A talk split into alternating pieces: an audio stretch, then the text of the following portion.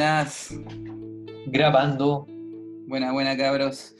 Oye, mm, eh, esperando que este capítulo salga mejor que el anterior entonces, que el piloto, eh, damos partido a nuestro primer capítulo, nuestra bitácora número uno de, de nuestro podcast Reciclando Ideas.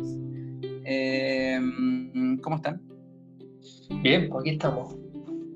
Sí, Disfrutando. con unos, unos 28, bordeando 30 grados acá en la quinta región, yo creo.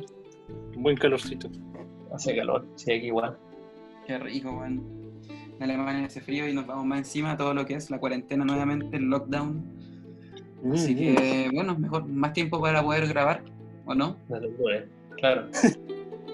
Claro, va a crear la temporada 1 de una, así, al hilo. Exacto. Eh, oigan, cabros, eh, partiendo, para partir, eh, este, este bitácora sería bacán, ba- sería bacán hablar un poco, contextualizar nuestro proyecto dentro de los cambios que se vienen, o si, es que se si ustedes creen que se vienen cambios eh, en Chile.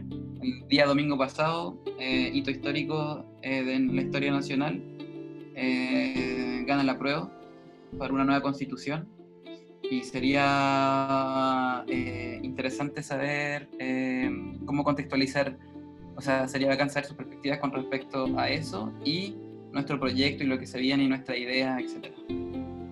Claro. Salud, que salga como el programa entonces. Salud, salud Ricardo. Ropa. Eh, bueno, hay que analizar igual la- las tendencias políticas que en teoría ganaron el plebiscito, opino yo. No sé qué han visto ustedes al respecto. Eh, yo creo que igual más que tendencias se han visto como, según lo que he podido leer e informarme desde lejos igual, yo no he estado en Chile, eh, Mm. he vivido como el, el, el plebiscito desde Alemania y eso igual, eh, por lo tanto puede secar mi mirada, pero con respecto a cómo me he informado y primero que nada la participación fue gigante. Eh, Sí. muy grande. Claro. De hecho, No sé desde si como a votar. los 80 que no había tanta participación electoral. Bueno, O sea, eso en términos absolutos, o sea, en cantidad de gente, pero en términos porcentuales, creo que es la mayor participación electoral desde como el 2012, una cosa así. Sí. Claro. Y que Y- suma al contexto de pandemia y de temores por desórdenes, es muy alta. Exacto. O sea, en ese sentido, claro, el, el- el resultado es totalmente legítimo respecto a una opinión mayoritaria. O sea, na- nadie puede poner en duda que la gran mayoría de la población quiere lo que resultó, ¿me entiendes? Claro. Y más encima por amplio margen. No es que haya sido. Casi un 80%. Claro, fue casi un 80%. Entonces fue un margen muy amplio. Mm. Eh, Comunes donde ganó el rechazo, el- la ventaja era tan clara, o sea, fue, fue Claro. muy marcado. Po. Yo de hecho ahí se marca el otro día lo que hablamos con el Matías un poco la la cómo decirlo como la diferencia en las comunas bueno en particular en Santiago cómo se, se marcó la el rechazo en un sector eh, concentrado de la capital es distinto si tú ves un mapa en donde varios en varios lugares tiene uno rechazo apruebo qué sé yo pero aquí está todo concentrado en un sector de la como geográfico. Claro, la- sí, ni siquiera ganó una región el rechazo, o sea, fueron ciudades solamente las que ganó, es como súper decidor. Claro. Mm. Y desde allá. Oye, varía- eh, o sea, yo lo que quería preguntar es como, claro, como me, me gustó la pregunta la que hizo Ricardo para como ya en- adentrarnos en, en el tema, como qué movimiento hay detrás. Yo creo que hay una diversidad de movimientos, pero espe- específicamente sería bacán empezar a hablar sobre el, qué, es lo que toca, ponte tú, qué movimientos va a tocar el sistema productivo chileno, qué movimientos están empujando, ponte tú, políticas medioambientales, cambio, cambio en, el, en el trato medioambiental que hay en, perdón, en Chile. Eh, ¿Cómo lo ven ustedes eso? Bueno, yo les tengo una sorpresita porque yo ya había preparado un poco ese punto y les estaba preguntando más que nada para saber qué sabían ustedes al respecto. Pero salió una, una pequeña revisión estadística de, CADEM, un estudio, un monitoreo post plebiscito. Ya, ya. Ah, sí, sí, sí, sí, lo escuché. Hoy día en la mañana lo escuché. Sí, sí, sí. Este salió como al día siguiente del plebiscito. Tengo aquí Sí. la presentación, el PowerPoint con los resultados y todo eso. Claro, Bueno, sí. Claro, entonces ganó una mayoría aplastante, como dicen los gringos, landslide, pero generalmente, o al menos la propaganda televisiva o por todos lados, tiende a asociar al asunto de este movimiento chileno a la izquierda. Claro. ¿Correcto? Uno tendrá la sensación de que fue la izquierda. Bueno, la participación, la influencia de la izquierda en el plebiscito perteneció al 28% de los votantes. Ya. Mientras que la derecha fue de un 20%. Lo que ganó este plebiscito fue quienes se declararon políticamente independientes, un 42%. Y un centro, un 10%. Si sumas centros independientes, tienen más del 50% de este plebiscito. Y eso hay que tenerlo claro igual a la hora de que cómo piensas, cómo ves este asunto, la imagen, imagenología al respecto. Claro. Exacto. Porque en el fondo en el plebiscito salió la izquierda casi tan derrotada como la derecha, al menos en los aspectos tradicionales, porque que las ideas de izquierda es una cosa, o que se asocia a la izquierda una cosa y el movimiento político es otra. Claro. Mm. Yo creo que eso es algo Oye. relevante y que está pasando bajo el radar. ¿eh? Sí, ahora yo creo que es igual una tendencia como global también, como que en el fondo esta especie como de de, de- de caída de lo que, es, lo que es la izquierda y la derecha, ponte tú acá en Alemania o en Europa también se ve como, ponte tú, no sé, ¿quién se, quién, quién se apoya en esto? Trump. ¿Quién se apoya en esto? Como todos estos eh, gobiernos en general, como se apoyan en, en la idea de que el- esta dualidad entre izquierda y derecha como que ya es una narrativa que se agotó. Exacto. Claro. sí. que se juega mucho desde hace tiempo, al menos casi desde que tuve educación formal al respecto en el colegio, que se habla de que hay una izquierda, una derecha y un centro. Y siempre se le da la preferencia a la centro derecha o a la centro izquierda. Pero para mí es un eufemismo el centro, en teoría, lo que se nos considera como centro y se nos hace representar como lo más deseable, es en realidad un liberalismo, un liberalismo de orden anglo, entonces es como una versión de la izquierda anglo, la izquierda liberal, o la versión de la derecha anglo, que es la derecha liberal pero son Claro. otros factores más que usualmente se nos, se nos marca como o se nos ha hecho creer o efectivamente son más radicales o más polarizados los que están marcando los cambios. Mm.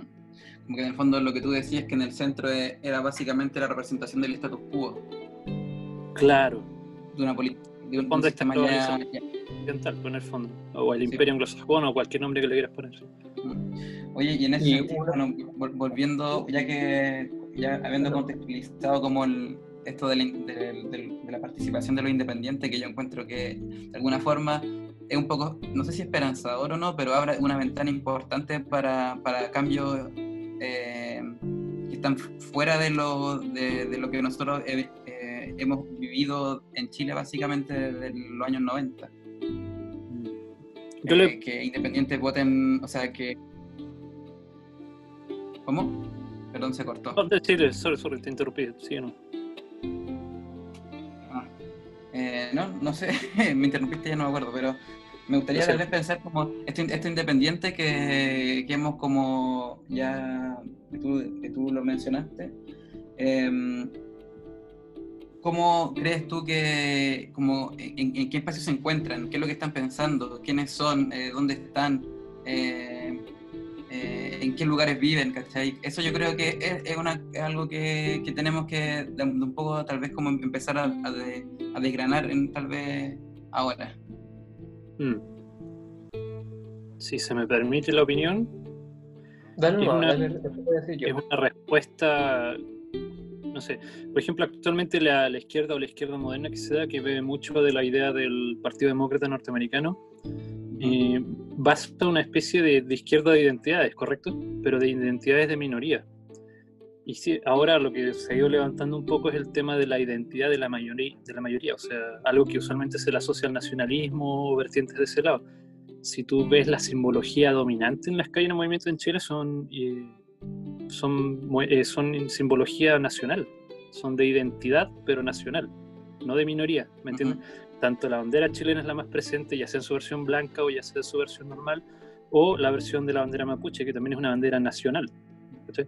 Entonces, yo creo que ese es un punto y por qué no se acopla a la izquierda, porque no se sienten representados en una, en una en un grupo de minorías, sino que es como una especie de mayoría no, no apreciada por ninguna de las dos vertientes, ¿me entiendes? Mm. Eso. Claro, que no, que no, que no se sienten como, no, no, no tienen nicho, vale decir. No se sienten representados, ¿no? Es así de simple. Ya intentaron uh, votar por alguno por otro lado y como que ahora rechazan todo. ¿Cachai? Si no, no, hay, ni- no hay cara visible. Jadwe, que con pros y contras, igual yo creo que ha hecho un, un trabajo decente y lo sacaron jodiendo por ser una figura política, a pesar de que era social izquierda y todo el tema. O sea, Claro. cuando fue a manifestarse final- para la celebración del, del 18. Claro. Entonces, De hecho, para, agregar, una de las cosas que existe en general, por lo menos que se ha visto aquí en, en comentarios, cuando he escuchado que sea radio, artículos, es que muchas personas se sienten como apolíticos, o sea, como, como que no sienten una, una afinidad por algún partido, como, como comentaban antes, como eso de la, la izquierda, el centro, la derecha, ahora no, o sea, todos eh, como que tienen que salir todos y tienen que entrar la ciudadanía, una cosa así, es como lo que... El punto es que para la convención constituyente, cuando se, con- se, se, se- se presentan las listas, qué sé yo, eh, siempre va a tener más peso, por lo menos eso es lo que se está conversando, eh, un- como la afinidad a un partido político, porque al final está detrás, hay toda una, bueno, que tal vez tú manejas mejor, Ricardo, eh, estar como, por así decirlo, auspiciado por un partido político te va a dar Ah, mucho más sí, por el peso. tema de las listas, porque están ocupando el mismo sistema claro. para la elección de diputados. Claro, Sí, un pequeño pero eh, tuvo una modificación. De hecho, ahora van a haber listas de independientes. Entonces, Sí, al final, en teoría, van a tener las mismas probabilidades de, de De elegir. ganar, tiene probabilidad de ganar.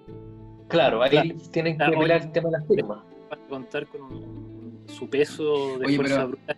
Rol de medios, por ejemplo, van a aparecer por todos lados hasta en la sopa, pero esta cuestión demostró que la gente, a pesar de eso, puede distinguirlos y apartarlos de la lista. Entonces, la gente a lo mejor, por la molestia, va a votar por independ- listas independientes aunque no los conozca.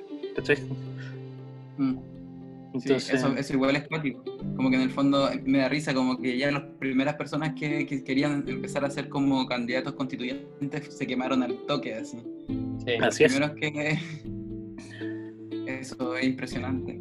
Oye, pero tratando de, de llevar est- esta discusión un poco al- a nuestro proyecto, que en el fondo esta bitácora es para nuestro proyecto.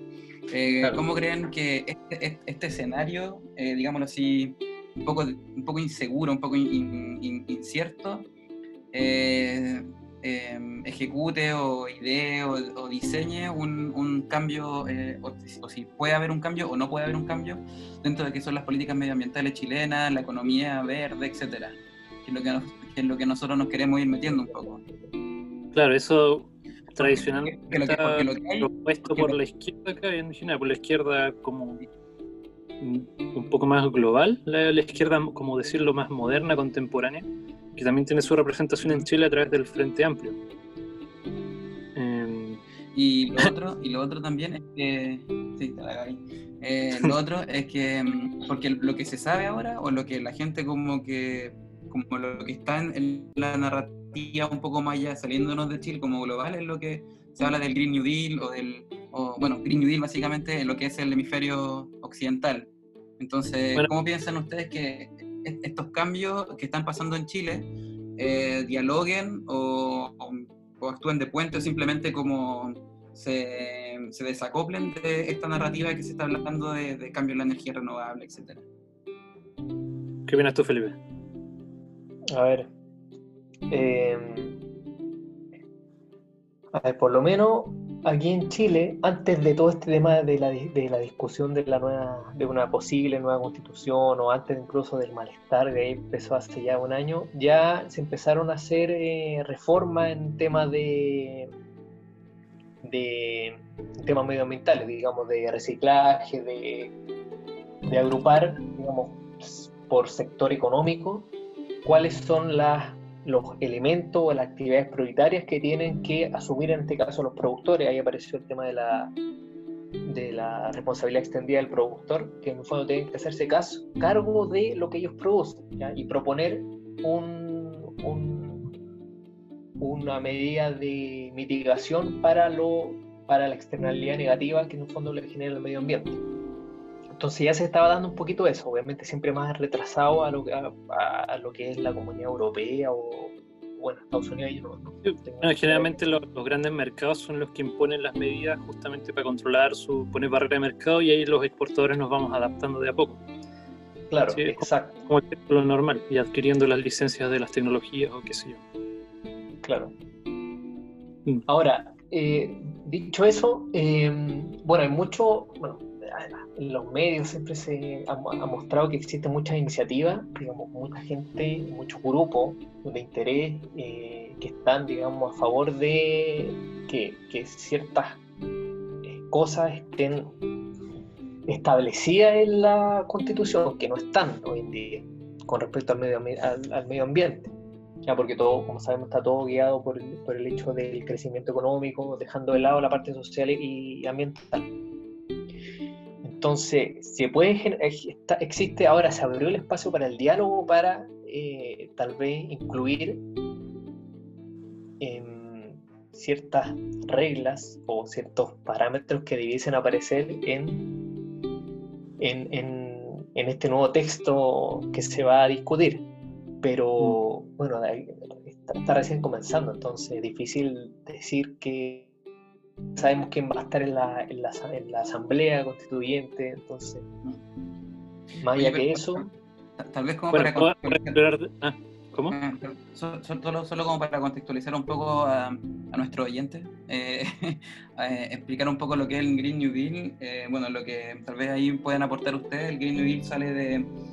Se llama Green New Deal, basándose en lo que fue el New Deal en- después de la posguerra en Esta- de, de Estados Unidos con, con Europa, la relación ahí para re- re- re, em, eh, como reconstruir lo que fue las pérdidas que pasó en infraestructura, sobre todo eh, en Europa por parte de empresas estadounidenses.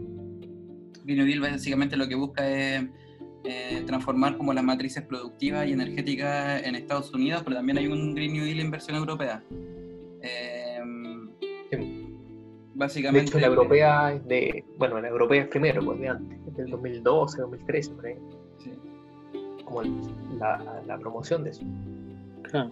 Bueno, el New Deal originalmente tiene que ver cuando vino la, la Gran Depresión de los 30, sí. cuando Ah, Exacto, tenía sí, que el. Estado convertirse en el principal motor de la economía y el, el Estado dirigir hacia dónde había que invertir y crecer, ¿me entiendes? Entonces, claro, el Estado norteamericano se dirigió más hacia la infraestructura y ese tipo de proyectos, y ahora lo que se propone es algo similar, o sea, que desde el origen no del capital privado, sino que del origen estatal, ya sea mediante normativas o directamente con inyecciones de capital, fortalecer, proveer, hacer crecer determinadas industrias relacionadas al tema, en este caso más lo, lo verde.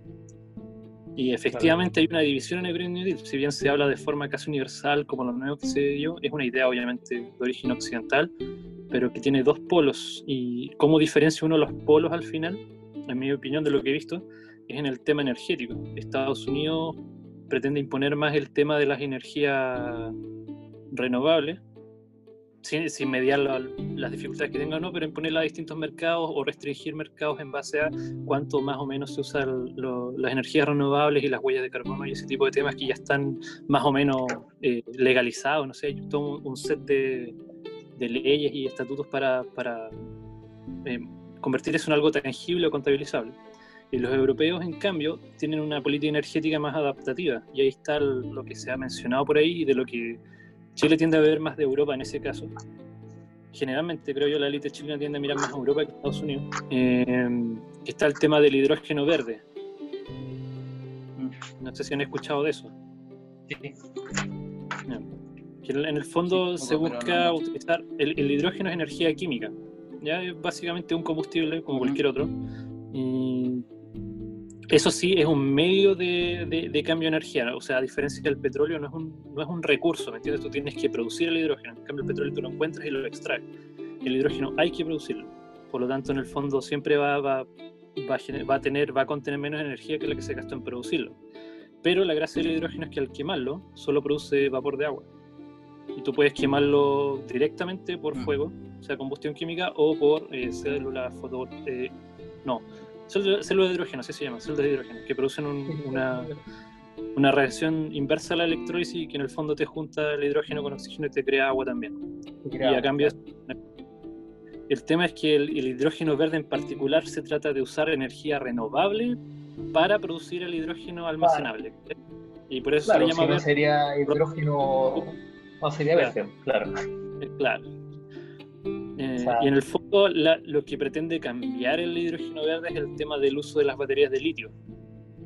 Porque la batería de litio no, no tiene una densidad energética competitiva respecto a la energía química. O sea, la razón de por qué esta invasión de auto eléctrico se ha hecho solo con ayuda de, de- de subvenciones estatales es porque no, no puede competir directamente con la eficiencia de uso, en realidad, del, del- no si bien no energética, de uso del, del tema de, de las baterías de litio. Era batería de litio. Claro. Claro. Una, una cosa que, me- que mencionaste ahí que me acordé que, claro, el de, el de el Green New Deal norteamericano que lo propusieron el año pasado, así como una diputada del. O sea, perdón, eh, no diputada. Se llama. Creo que fue el 2018. 2018 Otro fue- 2018. Son grandes eh, cabezas del Partido Demócrata, están en distintos lugares y ellos lo promueven. Sí. No me acuerdo si fue Harris o Pelosi o no sé, alguna de todos esos que están, que son las más prominentes o más visibles son las que están promoviendo el asunto. Claro. Ahí Pelosi- uno- Pelosi la propuesta era, Pelosi. yo me acuerdo que era que de aquí al año 2030, so- eh, solamente la parte de la generación eléctrica, de aquí al año 2030 toda la producción eléctrica fuese hecha con energía renovable. Ahora, lo que cri- criticaban era que hacer eso en 10 años era prácticamente técnicamente imposible. ¿ya? Bueno, eso, eso era una- un aspecto. Y lo otro que quería comentar era que el día martes aquí en Chile se votó, se aprobó de hecho, eh, de que aquí era, o se, claro, sí, se entró en discusión, que el- de aquí al año 2025 se cerraran todas las eh, centrales de carbón. Sí, las centrales de carbón. Las centrales de carbón. Pero Hashtag eso, chao carbón. Opción de, de emergencia de, de, de fuente de energía propia del país que no depende de ningún factor externo. claro, exacto. el único eh, material combustible Chile, que hay en Chile es básica, o en cantidades como para suplir la banda nacional, es el carbón. Claro, exacto. Ahora, el punto es que eso tiene como dos, bueno, varias implicancias, pero una es que hoy en día la infraestructura como eléctrica de Chile ya no soporta eh, incluir más energía. O sea, en este momento se tienen que, de hecho, eh, este mes se empezó a licitar para construir otra, otra línea de transmisión, ¿ya? Para ampliar la capacidad. Pero eso estaría listo para el año 2028, 2030.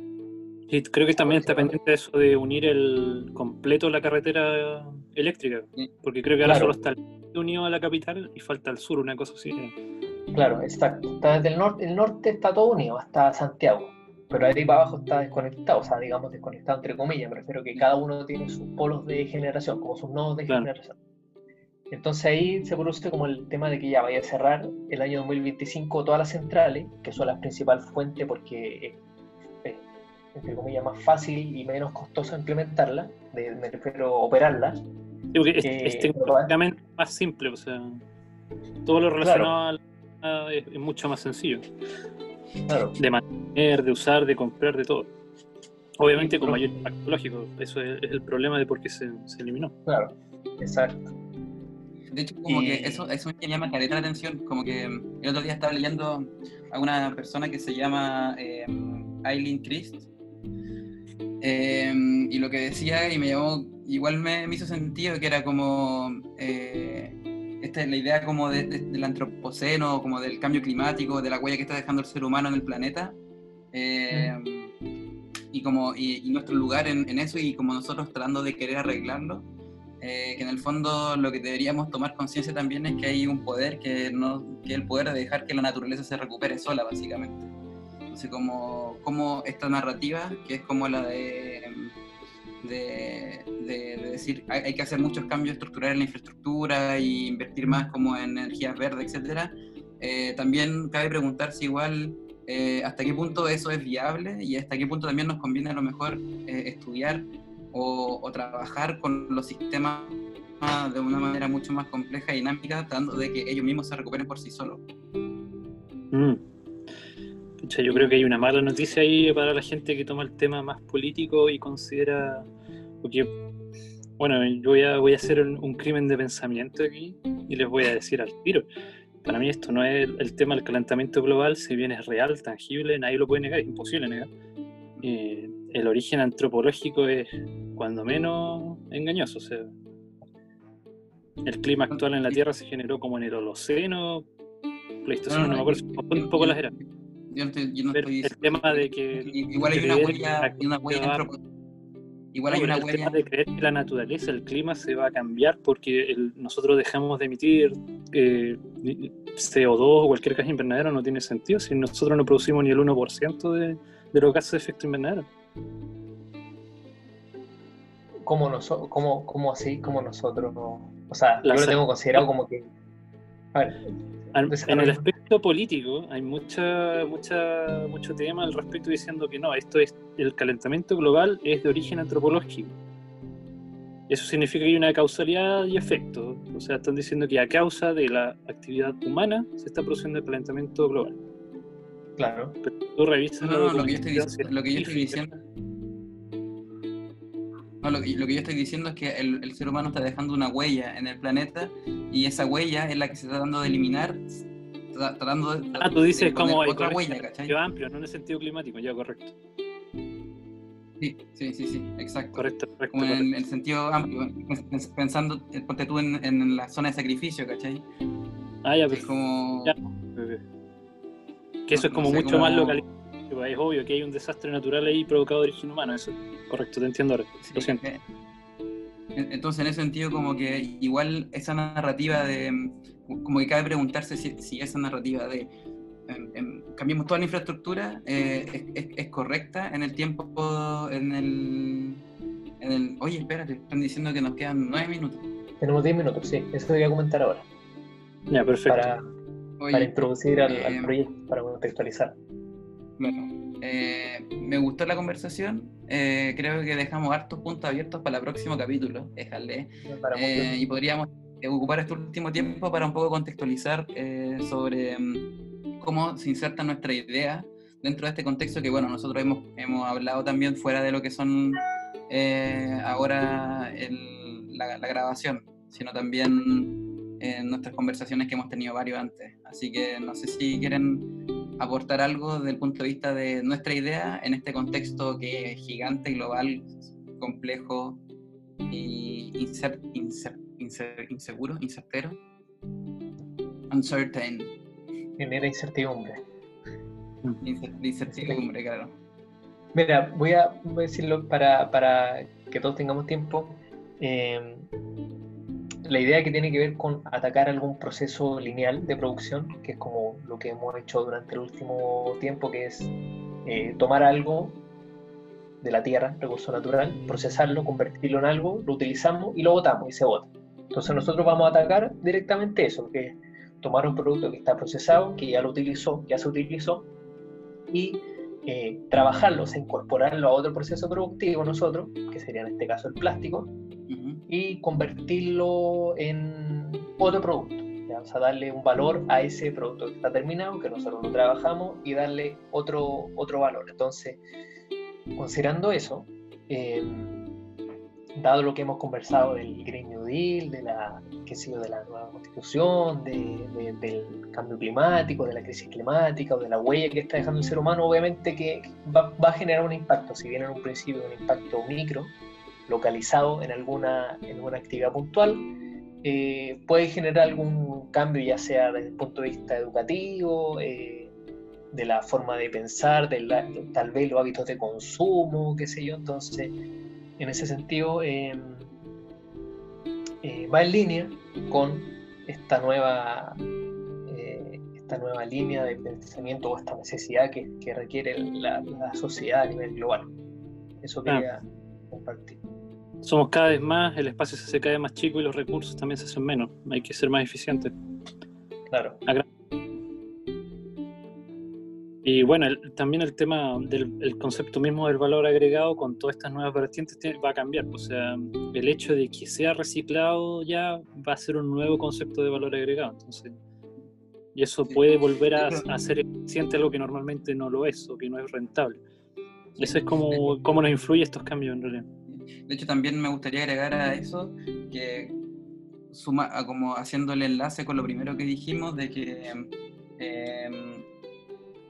50% independiente en, en la votación del, de la Constitución, vale decir que también hay ciertos valores que no, se- no están siendo representados, pero que están.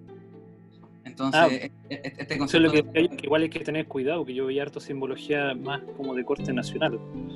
Sí, también, pero por ejemplo, independiente de eso, como que eh, nos estamos metiendo en un, en un océano o un mar que no sabemos para dónde vamos, pero que igual creemos que podemos llegar a alguna parte. Que en el fondo... Si me dan un poquito, se les voy a mandar este PowerPoint igual, lo siento, se me olvidó mandárselos antes. El de la Academ sale aquí, el motivo, ¿cuál es la principal razón por la que votaste a prueba? El primero que sale hay 40 y 69 menciones de 100. Garantizar derechos sociales en pensiones, educación y salud. Recién en el tercer, ah, segundo lugar, 36 menciones para terminar con la constitución de Pinochet. Y en el 23% recién podemos tratar un poco ese tema cuando hablan de que mejoren los sueldos y la calidad de vida en general, donde se engloba todo esto en la calidad de vida urbana. Mm, en- para cambiar el modelo liberal es la cuarta con 18 menciones, para cambie el sistema político con 18 también. O sea, como que no hay mucha mención de esto más allá que lo que involucre a lo otro, o sea, el tema, la calidad de vida, en el fondo. Porque Sí, la, claro. para la- la- los derechos sociales en salud para mejorar la calidad de vida. sí. Entonces, eso. Ahora, ahora igual la calidad de vida también hay que entenderla como una forma más compleja igual, pues como que... Sí, por eso digo que, que todo lo que involucra eso, o sea, obviamente detrás de esas tres opciones bien simples, de seguro hay más detrás que la gente yo creo que tiene más conciencia ecológica. Bueno, tú igual el otro día también, post, ya discusión post eh, plebiscito, fue interesante ver los resultados de la prueba y el rechazo en las comunas como con escasez hídrica o como zona de sacrificio, ponte tú en Petorca o en, en Puchuncaví, Quintero. Eh, eh, yo creo que ahí, ponte tú, también hay, hay posibilidades de, de ampliar también el análisis igual. ¿Qué está pasando ahí? ¿Qué, qué es la calidad de vida en ese lugar? ¿Cachai? Claro. Ya, sí. Oye, eh, igual es un poco estresante tener el tiempo ahí, como que siento que... eh, Nos queda corto. no es- ya, No, eh, queda corto, pero es que está bien para acotar la idea, porque si no podemos estar hablando aquí tres horas de, Sí. de todo lo que se nos Sí. ocurra. Bueno, igual veamos lo que dice la, lo que dice la gente, ¿no? Veamos cómo se... Porque bueno, nosotros, para, para las personas que nos están escuchando, nosotros volvemos a escuchar nuestra grabación y después nos opinamos entre nosotros para ver cómo salió. Así ¿Qué que esperamos ¿Qué que dice- tengamos también una retroalimentación de... ¿Ah? Aprueban o rechazan nuestro podcast. Exacto. Podcast. Ya, entonces, dejamos hasta acá la, la grabación. Nos Sí. veremos en. En, en otra seguimos hablando igual un poco porque está interesante igual. Claro. Ya, hecho. Ya, pues.